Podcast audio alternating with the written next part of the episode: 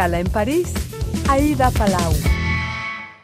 Bienvenidos a todos a este espacio de Radio Francia Internacional y France 24 en el que recibimos a un artista cubano muy prolífico, uno de los más destacados de su generación, que se ha convertido en uno de los máximos exponentes del arte afrocaribeño, con unas obras cargadas de cultura africana, legado de los esclavos y con mucha denuncia contra el racismo. Muchísimas gracias, Roberto Diago, por haber venido hasta nuestros estudios. Gracias a ustedes por recibirme. Bueno, Roberto, que está en Europa con una agenda muy, muy, muy cargada, repleta, después de exponer en la Fundación Clemont en Martinica, llega a París, a la Galería Valois, con una serie de esculturas y cuadros, instalaciones. También en España ha expuesto recientemente en Canarias y su obra se puede ver en Casa América de Madrid. Bueno, Roberto nació en La Habana en 1971, estudió en la Academia de Artes Plásticas San Alejandro y forma parte de una generación de artistas que empezó su trayectoria con embargo y también con la caída del muro de, Berlín, con todo lo que eso conlleva, ¿no? que tuvo como consecuencia una escasez de muchas cosas, también de materiales, lo que le llevó a reciclar para poder realizar sus obras. ¿no? Su estilo se compara con el movimiento de arte povera de los años 60 en Italia, en ese caso por elección y crítica a esa sociedad del consumo, privilegiaron el uso de materiales simples, brutos o, reciclados. ¿Se siente cómodo con esa comparación? Bueno, si no por derecho, por izquierdo. el tema es que sí, fue una realidad muy dura después que me graduaba se cayó el muro de Berlín, una escasez de material de todo, comida, todo. Y la cosa sigue parecida, ¿no? ¿no? ha cambiado mucho. Entonces mi obra se caracteriza por eso, por empleo de lo que me encuentro, porque había que crear sí o sí. Y heme aquí, sigo en lo mismo. Entonces era madera, metal. Sí, todo, todo lo que encontraba, todo lo que iba por las calles iba compilando y después creaba una especie de, taller al aire libre, iba realizando los trabajos, después los exponía y hasta hoy me he mantenido así trabajando. En sus obras está muy presente la esencia del esclavo en el hombre contemporáneo negro. ¿Cuál es esa esencia? Bueno, es que caminando, viajando, conviviendo, he tratado de recoger todo un criterio de una generación y eh, expresarlo, sobre todo de el negro en el mundo contemporáneo, cómo esa esclavitud ha incidido hasta hoy y por qué.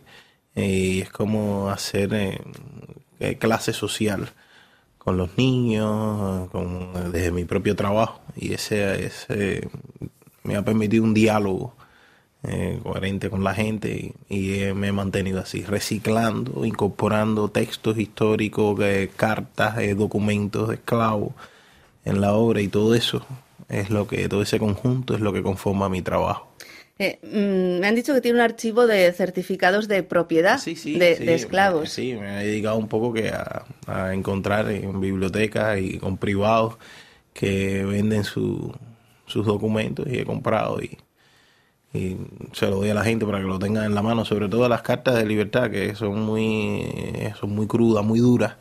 Eh, no es lo mismo que te lo digan en una clase de historia, tenerla en la mano, es como tener un grillete, también tengo objetos de, de ese periodo y los pongo a interactuar en algunas de mis exposiciones o charlas cuando las doy. Han pasado muchos siglos, pero ¿usted sabe de dónde venía su familia? Bueno, ahora hay los estudios del ADN que, son interesantes. Hay un por ciento eh, elevado europeo por una parte y de Nigeria por otra. Em, ¿Qué es ser negro en Cuba hoy en día? Eh, un individuo que lucha por lo que quiere, que sufre, que se divierte. Es, muy, un fenómeno complejo eh, en el mundo de hoy denuncia el racismo de manera muy clara y muy frontal en sus obras. Hablaba antes de las frases, ¿no? Que a veces escribe a modo de, denuncia, rescato algunas, ¿no? Eh, mi historia es la sangre o negro más negro igual a mierda. Eh, ahora tal vez sus obras han tomado como un aspecto más sutil, menos tal vez frontal, más minimalista, ¿por qué? Depende, a veces soy minimalista cuando quiero, pues en dependencia del espacio y otras veces más directo, ¿no? Cuando trabajo sobre todo con los documentos, pero en estos tiempos eh, sigo así, un 50-50 eh, a la hora de, de, de crear. El tema de la religión afrocubana está también muy presente. En una de las obras se puede leer España, devuélveme a mis dioses. La santería está muy presente en la cultura eh, eh, cubana.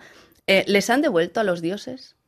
Porque los españoles se fueron hace tiempo. Bueno, sí, pero nosotros tratamos de rescatarlo, reivindicarlo en el día a día, desde que nace. Es típico, es en Cuba que la familia, sobre todo la abuela, la, mi, abuela, eh, te cuente historia, te cante las canciones y un poco que eso te va formando desde el inicio y ya es parte de mí. Hay una constante en muchos de sus cuadros y es el queloide, eh, una cicatriz gruesa que usted integra en las obras, en tela. Lo empleo como símbolo. Claro, explíquenos qué, qué, representa ese bueno, queloide. El queloide es una cicatriz que en el caso de la melanina de los negros tenemos esa cicatriz que es muy evidente. Por eso hay una expresión en Cuba que cuando alguien tiene esa especie de, de, cicatriz. de cicatriz, te dicen, ¿tienes de negro? Claro, sí. Y lo empleo mucho en mi trabajo, sobre todo en las esculturas. Me permite dar un, un dibujo, una línea, y las personas lo miran, preguntan, y a partir de ahí empezamos a desarrollar un diálogo. Eh, hablaba antes de, de su abuela. Eh, su abuelo paterno también era artista. Sí, sí.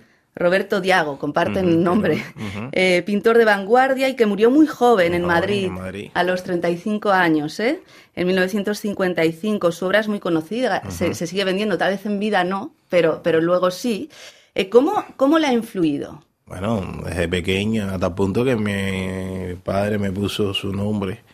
Eh, fue muy importante para la familia cuando yo nací. Eh, fue como que criar al niñito y hacerlo pintor, pero bueno, también debo decir también, hace justo, mi familia por las dos ramas, eh, Diagurfe eh, ha influido en la pintura, también en la música. Mi Su abuela, ¿no? Su sí, abuela también gracias, le llevaba a museos. Y... Mi abuela desde pequeño, sí, siempre me llevó a los museos, a Bellas Artes. Eh, vamos, tengo que decirlo, me salvó. fue mm. la, la educación por excelencia, ella fue mi educación.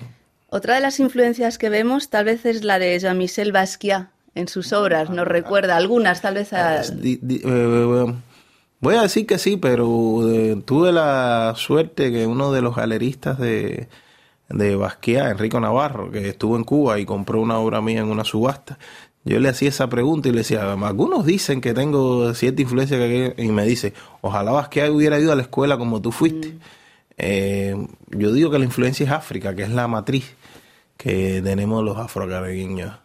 Es una artista integral porque ha hecho fotografía, pintura, instalaciones y desde hace un tiempo vemos esculturas, que es justamente lo que estudió en la Academia de San Alejandro. ¿Por qué durante décadas, o a lo mejor no era tan visible, mm, no desarrolló más esta expresión y ahora últimamente sí? Bueno, ¿qué pasa? Ahora me siento, digamos, por decirlo de alguna manera, más maduro tengo ciertas posibilidades que antes no tenía y hacer la escultura es trabajoso porque tienes que hacerlo en un lugar in situ específico, no puedes trasladarla para aquí, para allá, hasta que no se termina, que no es el caso de la pintura. La pintura terminas una tela, lo enrollas y ya, listo, pero en el caso de la escultura no, conlleva un poco más de, de tiempo. Es un poco vuelta a las raíces sí, de lo sí. que usted quería hacer. Por fin está haciendo lo que quiere. Y entonces era una idea que tenía de años y bueno, ya lo estoy desarrollando y me siento muy feliz.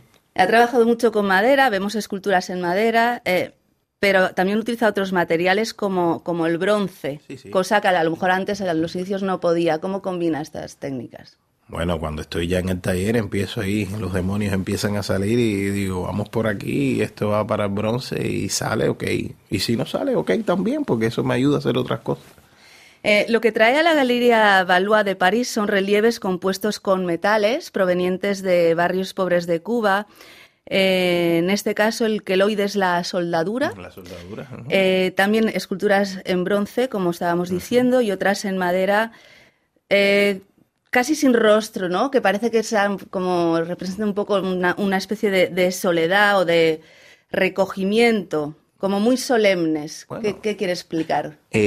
A veces trato de representar al individuo en esa precariedad que dejó la historia, solo con ojos, sin boca, porque no hay una expresión que no, no, no te dejan hablar, eh, pedazos de historia, por eso fragmento mucho eh, mis trabajos, también la pintura lo hago con pedazos de tela recortería, y es ese hombre que se está formando por todas partes, con todos los pedazos que encuentra, y queda como una, una pieza sólida, única, fuerte, que te reta.